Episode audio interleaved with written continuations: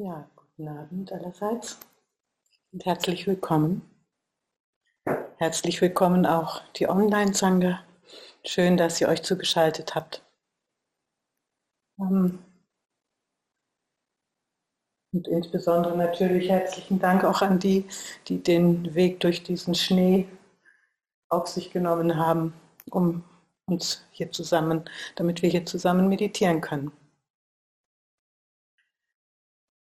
Es ist ja nicht so eine einfache Zeit im Moment und nicht nur das Wetter ist manchmal mühsam, man rutscht aus hier oder hat, äh, muss sich zusammen, ähm, muss die Muskeln gut koordinieren, dass es alles in Übung bleibt, sondern es ist ja auch eine Situation, die durch die Corona-Situation immer wieder zu neuen Herausforderungen aufruft und, um, und sich neu einstellen, vor allen Dingen auf die Herausforderungen, die wir so haben.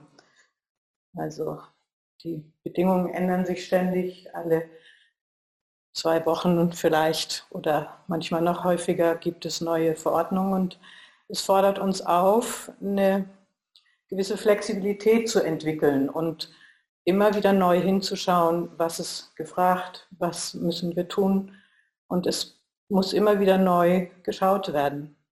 Insbesondere auch, finde ich, also in Beziehungen, die auf mal schwierig werden können, weil auf mal Polaritäten da sind in Bezug auf die Einschätzung der Situation. Ich habe zum Beispiel mit meiner Schwester auf mal ähm, eine polarisierende Situation gehabt und das war für mich ganz neu, dass ich mit ihr so einen Diskurs hatte. Und das wird sicher vielen so gehen, dass auf mal Menschen, die einem nahestehen, sich anders einstellen. Und wir müssen uns darauf einrichten und neu schauen. Und deswegen habe ich mir überlegt, dass ich euch ein bisschen über den Anfängergeist sagen möchte und äh, darüber erzählen möchte und äh, äh, habe dafür eine kleine eine Kleinigkeit vorbereitet und möchte euch dafür einladen, sich auf dieses Thema einen Moment lang einzulassen, bevor wir dann anfangen zu meditieren. Ich habe so einen Text rausgesucht, einen ganz kurzen Text von Rainer Maria Rilke, der dazu was gesagt hat in gewisser Weise. Und das lese ich euch mal vor.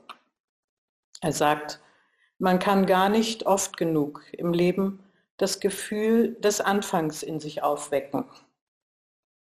Es ist so wenig äußere Veränderung dafür nötig. Denn wir verändern ja die Welt von unserem Herzen aus. Will dieses nur neu und unermesslich sein, so ist die Welt sofort wie am Tage ihrer Schöpfung und unendlich. Also das hat mich echt sehr berührt. Und wenn wir meditieren, dann beobachten wir ja den Atem. Und jedem Atemzug wohnt dieser Zauber des Anfangs inne.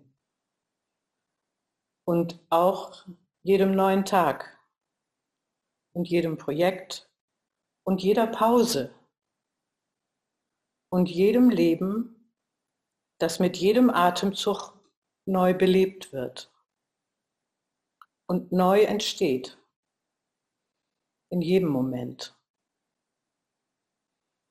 Und in der Meditation, im Zazen, kultivieren wir diesen Anfängergeist. Wir halten inne und wir nehmen den Raum wahr, in dem alles neu entsteht und alles gehalten ist und werden still.